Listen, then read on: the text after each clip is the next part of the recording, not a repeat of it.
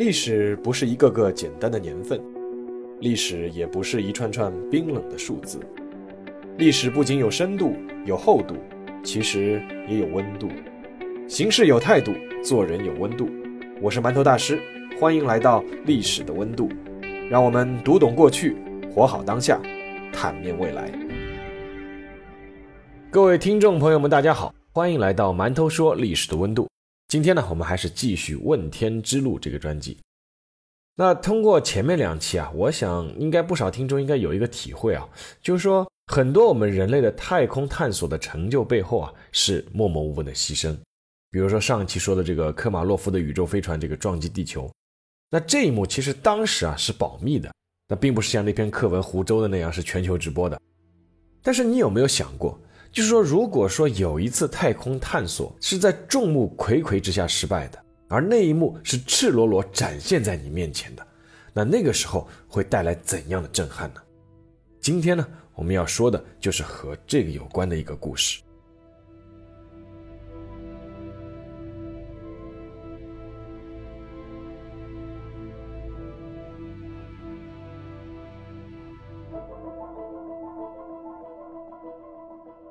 一九八六年一月二十八日这一天的上午，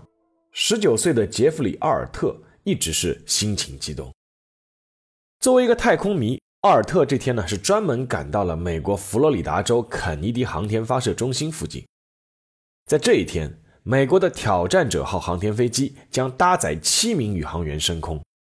为此呢，奥尔特还专门购买了一台柯达的 Super 八的手持摄像机。准备将这一幕激动人心的场景给全部记录下来。事实上，心情激动的人远不止奥尔特一个人。在离发射现场六点四公里的看台上，一千多名观众满怀期待地等待着人类又一次挑战太空的壮举。在这一千多名观众中，还有十九个准备到时候起立欢呼的中学生，他们的老师麦考利夫。在全国应征报名的一万一千名教师中被选拔了出来，将成为七名宇航员中的一位，在太空给全国的中小学生上两节科普课。而这场发射还将通过 CNN 电视台向全国直播。上午十一点三十九分，激动人心的倒计时开始了，五、四、三、二、一，发射。随着承载挑战者号的助推火箭点火升空，看台上的观众们纷纷起立欢呼。在远处，阿尔特拿着摄像机的手甚至是有些发抖。他看到取景框中的航天飞机缓缓升空，不断加速，很快就会突破天际。这时候，摄像机画面里突然就出现了奇怪的一幕：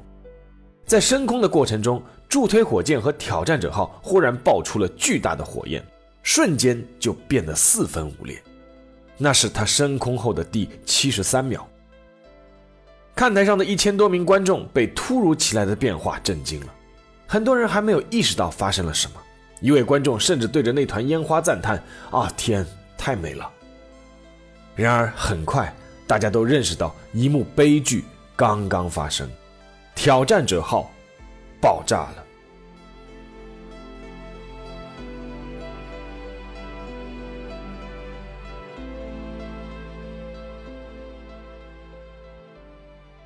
挑战者号的爆炸场面震惊了所有人，但是其中可能未必包括博伊斯·乔利。罗杰·博伊斯·乔利是赛尔科公司的高级工程师，而赛尔科公司是负责为美国的 NASA，就是美国国家航空航天局，是为 NASA 负责制造航天飞机的 SRB 部件的承包商。那 SRB 呢，是 Solid Rocket Booster 的缩写，也就是固体火箭推进器。它是影响航天飞机发射成功与否的最重要环节之一。作为 SRB 部件的主要工程师之一，博伊斯·乔利直到最后一刻都不同意挑战者号发射。这不仅仅是因为挑战者号的发射一直都非常的不顺。按照计划，挑战者号应该是在美国的东部时间一月二十二日下午二点四十三分发射的，但是由于上一次发射其他飞行器的任务有延迟。发射时间推迟到了二十三日，随后呢又推迟到了二十四日，因为恶劣的天气，发射时间再一次推迟到了二十五日，之后又是糟糕的天气，时间改到了二十七日，最终由于外部舱门的通道问题，发射时间最终是被定在了一月二十八日。但是，一月二十八日依旧不是一个发射的好天气。根据天气预报，当天的气温降到了摄氏零度以下。虽然这没有超过发射所允许的最低温度，但这样的寒冷的天气让博伊斯·乔利非常担心火箭上一个关键的部件，那就是 O 型环。O 型环简单来说呢，就是避免火箭膨胀爆炸的一个重要部件。在火箭点火升空的过程中，火箭助推器会遭受巨大的内部压力而膨胀，而此时 O 型环也要瞬间随着缸壁迅速膨胀，防止高温气体泄露，进而接触燃料箱。只要 O 型环的膨胀稍微哪怕慢那么零点一秒，就会造成热气外泄，进而引发不堪设想的后果。博伊斯·乔利和几个工程师都担心啊，低温会使得 O 型环变得非常的僵硬，进而呢会在火箭发射时不能及时膨胀，随后会引发灾难。为此，以博伊斯·乔利为首的几个工程师联名向公司提出了这个问题，但是他们也面临另一个问题，无法拿出数据方面的证据和解决办法。怎样才能界定 O 型环到时候肯定会出问题呢？这个概率是多大呢？而发射的时间因为是一拖再拖，已经是迫在眉睫。所以，当 NASA 再一次询问赛尔克公司是否能够发射的时候，公司经过一番激烈的讨论乃至是争论，最终决定忽略博伊斯·乔利他们的担心，对 NASA 给出了答复，那就是可以发射。在发射那天，远在犹他州的赛欧克公司职员们都在会议室收看电视直播。而博伊斯·乔利却在会议室门外来回踱步，他表示自己太紧张了，不想看直播。在挑战者号成功点火升空的最初几十秒，博伊斯·乔利是兴奋地握住了同事的手，说：“我们刚刚躲过了一颗子弹。”然而，就在第七十三秒，会议室里传来了一阵惊呼。看到电视屏幕上挑战者号在爆炸中碎裂成了数千片，博伊斯·乔利尽管之前有心理准备。但是那一刻，他还是感觉自己的心跳几乎是停止了。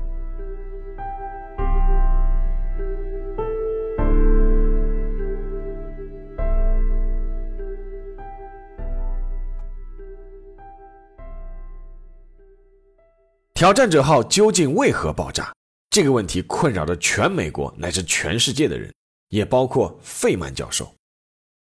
理查德·菲利普斯·费曼。一九六五年诺贝尔物理学奖的获得者，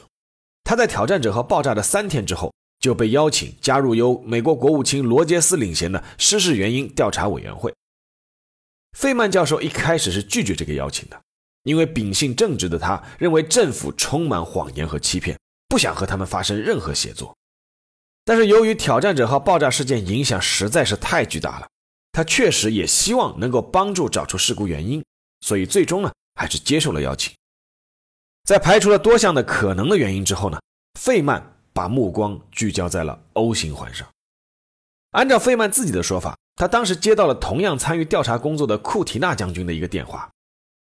库提纳将军在电话里对他说：“说今天早上修汽车的喷嘴的时候啊，我想到航天飞机起飞的那天，佛罗里达的气温只有零下二到三摄氏度，而以往的发射最冷的一天至少也有摄氏十二度。”那么，请问大教授，冷冻对 O 型环有什么影响吗？费曼立刻就想到了温度对 O 型环的影响，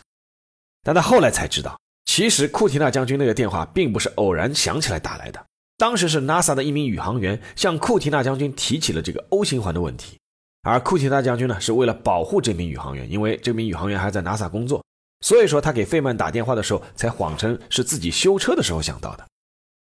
事实上，无论是制造部件的赛尔克公司的部分工程师，还是 NASA 的部分的工作人员，当时都已经意识到了 O 型环可能就是这次灾难的主因。但是呢，如何证明这一点是相当困难的。而这个任务最终由费曼完成了。在一次有媒体在场的事故原因调查会上，费曼在没有事先通知的情况下，当着媒体的面拿出了自己事先组装的 O 型环模型。用钳子钳扁，浸到了冰水中，然后呢取出，松开钳子，结果 O 型环并没有恢复原状。这一幕通过媒体传播，在当晚就轰动了整个美国。因为这也就意味着挑战者号升空爆炸的主要原因被找到了。而搜集上来的挑战者号的飞船残骸碎片和一系列的验证，最终也证明了一点：由于发射时气温过低，发射台已经结冰了，这造成火箭推进器固定右副燃料舱的 O 型环硬化，在点火的时候，这个 O 型环未能够及时膨胀，火焰外冒。好在呢，添加在燃料中的铝形成了铝渣，临时堵住了裂缝，起到了密封作用。但是呢，就在升空五十八秒左右的时候。飞船呢遭遇了一股威力相当于卡特琳娜飓风的风切变，这个风切变在我讲那个加加林之死的时候也说过，是一种大气现象，是指风向、风速在空中水平或者垂直距离上的变化，它会对飞行器造成巨大的伤害，是被称为叫无形杀手。那遭遇这个风切变之后呢，随之而来的震动呢，就让这个铝渣脱落了，于是原来铝渣密封的这个缝隙再次暴露，然后火焰就直接喷射在了主燃料舱上。在四万公升燃料的爆炸下，挑战者号被气流撕成了碎片。而这个原因的公布也证明了一点，那就是 NASA 和承包公司在这次灾难中有不可推卸的管理和沟通上的责任。由于这个事关 NASA 的公众形象和研究经费，所以说费曼在整个调查报告的公布过程中受到了很大的压力。但是呢，他坚持两句话，第一句话是。大自然是不可欺骗的。第二句话是，公关不能比人的生命更重要。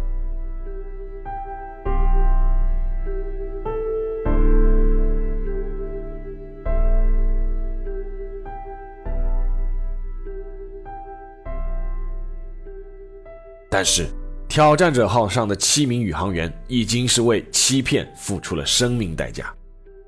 这七名宇航员分别是。机长弗朗西斯·斯科比，他曾经是美国空军战斗机飞行员；驾驶员迈克尔·史密斯，他也曾经担任过战斗机飞行员；宇航员朱蒂斯·雷斯尼克，他在闲暇时喜欢弹钢琴；宇航员罗纳德·麦克奈尔，他曾经是加州南部的农民；宇航员格里高利·杰维斯，他随身带着母校送给他的一面旗帜，希望他能够带入太空；艾里森·奥尼佐卡，他是日裔美国人。他的最大梦想是去月球，还有一个就是前面提到过的中学教师克里斯塔·麦考利夫，他算是七个人当中唯一一名业余宇航员。他有一个儿子和一个女儿，他通过了层层选拔，最终入选七人名单。按计划，他将在太空通过电视为美国和加拿大二百五十万中小学生讲授两节太空课和做一些太空科学的表演。当时他的学生都已经停课，通过电视直播，希望能够亲眼看到自己的老师进入太空。事实上，在升空以后，舱内的七名宇航员并没有发现什么异常。到了升空后的六十八秒，地面的太空舱通讯员和舱内的宇航员他还有对话。通讯员是说执行加速，机长斯科比就回答收到，执行加速。这是挑战者号宇航员和地面的最后一次通话。五秒钟后，飞船解体。而更令公众伤心的是另一份调查报告，在挑战者号解体的时候，至少有三名以上的宇航员并没有死亡，他们甚至还有自主意识，打开了航天飞机上的应急供氧设备。然而，他们随后在低温和缺氧的环境下死于坠落时舱体和海面的重击，因为当时飞船残骸下坠的速度超过了每小时三百三十四公里。于是又一个问题被提了出来：难道不给宇航员配备用于逃生用的弹射座椅吗？很遗憾，在挑战者号的实验当中，确实是给每位宇航员配备了弹射座椅，但是到了正式任务的时候却被拆除了。来自罗杰斯的事故原因调查委员会给出的原因是：有限的作用、技术的复杂与过多的金钱花费、重量以及日程表的拖延，这些都是拆除那个弹射座椅的原因。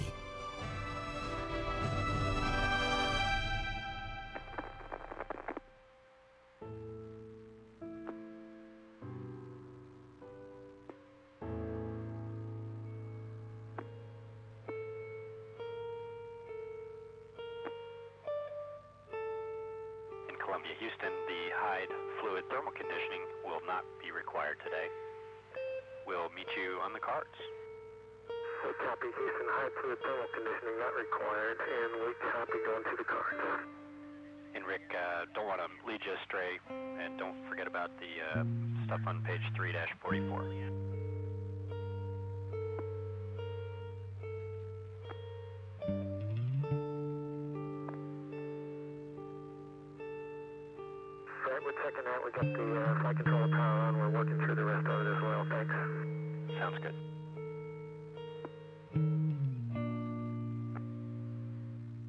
Houston for Rick, we'll take another item 27, please.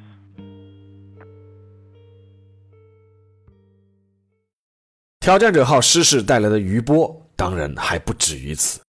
由于挑战者号发射的是通过 CNN 全程直播的，所以说很多美国人通过直播画面目睹了灾难的发生，其中还有不少是停课看直播的孩子。而即便没有看直播的人，也在事故发生一小时内通过各种渠道迅速知道了新闻。在这样一个高关注度下，NASA 面临巨大压力。在国务卿罗杰斯调查组出台最后报告时，罗杰斯曾要求加上第十条建议。那条建议是：我们强烈建议 NASA 应该继续受到政府和全国的支持，因为它在开发空间的工作中起了关键作用。祝贺 NASA 以往的成就，并预祝新的业绩更加辉煌。然而，作为专家的费曼教授坚决不同意加上这一条。并不是费曼不赞成太空探索，或者说否定 NASA 以往的工作成绩，而是他认为这次事故，NASA 在管理和沟通上就是应该负很大的责任。他甚至认为这个组织已经背离了当初探月工程时的精简高效，成为了一个臃肿低效且会逃避责任的机构。作为一份事故调查报告，这种政策性的鼓励根本就不是什么建议，显得不伦不类。所以说，费曼教授做出的答复是。如果你们一定要加上第十条，那么我就不会在调查报告的这个最终结论上签名。事实上，NASA 也确实是因为这场事故付出了惨重的代价，发射计划因此被冻结了三十二个月，直到一九八八年九月二十九日才重新恢复。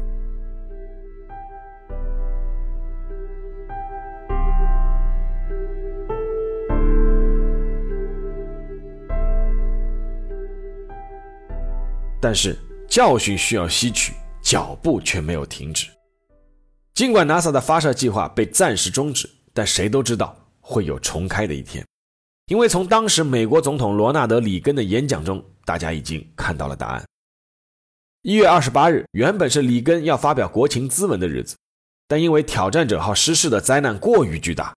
里根宣布推迟到一周后再发表国情咨文。取而代之的是在白宫的椭圆办公室发表一篇演讲。在这篇演讲中，里根表达了自己的哀悼，并且着重强调：“我们将继续我们的太空探索，我们会有更多的航天飞机、更多的航天机组，并且是的，更多的平民、更多的教师飞向太空，一切都不会在此时此地停止。我们的希望，我们的探索之旅正在继续。” Ladies and gentlemen. I'd planned to speak to you tonight to report on the State of the Union. But the events of earlier today have led me to change those plans. Today is a day for mourning and remembering. Nancy and I are pained to the core by the tragedy of the Shuttle Challenger. We know we share this pain with all of the people of our country. This is truly a national loss. 好了，进入馒头说时间，那来想说说我原来供职的老东家，这个《解放日报》。 是当年如何处理这个新闻的？这个挑战者号事故发生以后啊，当时是作为上海市委机关报的《解放日报》，不仅是将事故新闻放到了头版醒目位置，而且呢还配了两张照片。这件事啊，当时在全国是引起轰动的。因为我们现在觉得好像啊不是很稀奇，但是大家要知道，从一九四二年延安《解放日报》改版以后，全国所有的报纸是从来就没有国际新闻上头版的。当天的《人民日报》其实也只是在头版的右下角放了两条消息，那所以说《解放日报》当时在八十年代能做出这一点，还是引起轰动的。后来呢，我和我之前的领导，就是当时经历此事的这个陈正平老师，他后来担任过《解放日报》副总编辑、《文汇报》的总编辑、党委书记，我们聊过这个事情。他当时说了一句话，说这件事啊，他说是和国家已经没有关系了，是全人类的事情。没错，这也是挑战者号失事的当时、现在乃至未来，依旧能够让所有人铭记的一个最重要的原因。我曾经表达过一个观点，就是人类只有在不断探索宇宙的过程中，才能明白自己的渺小和卑微。但同时，我们不怕牺牲，永不言弃。从加加林到麦考利夫，从阿姆斯特朗到杨利伟，他们有的人成功，有的人牺牲。但所有人都付出了让人难以想象的艰辛和努力，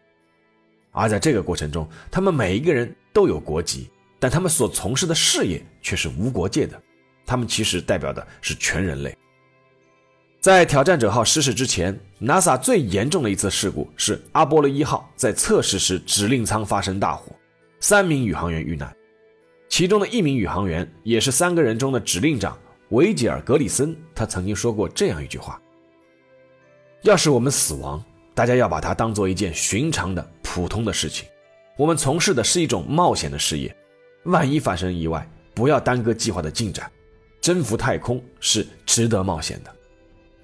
虽然不愿意看到，但我相信，人类探索太空的过程中还会继续出现牺牲，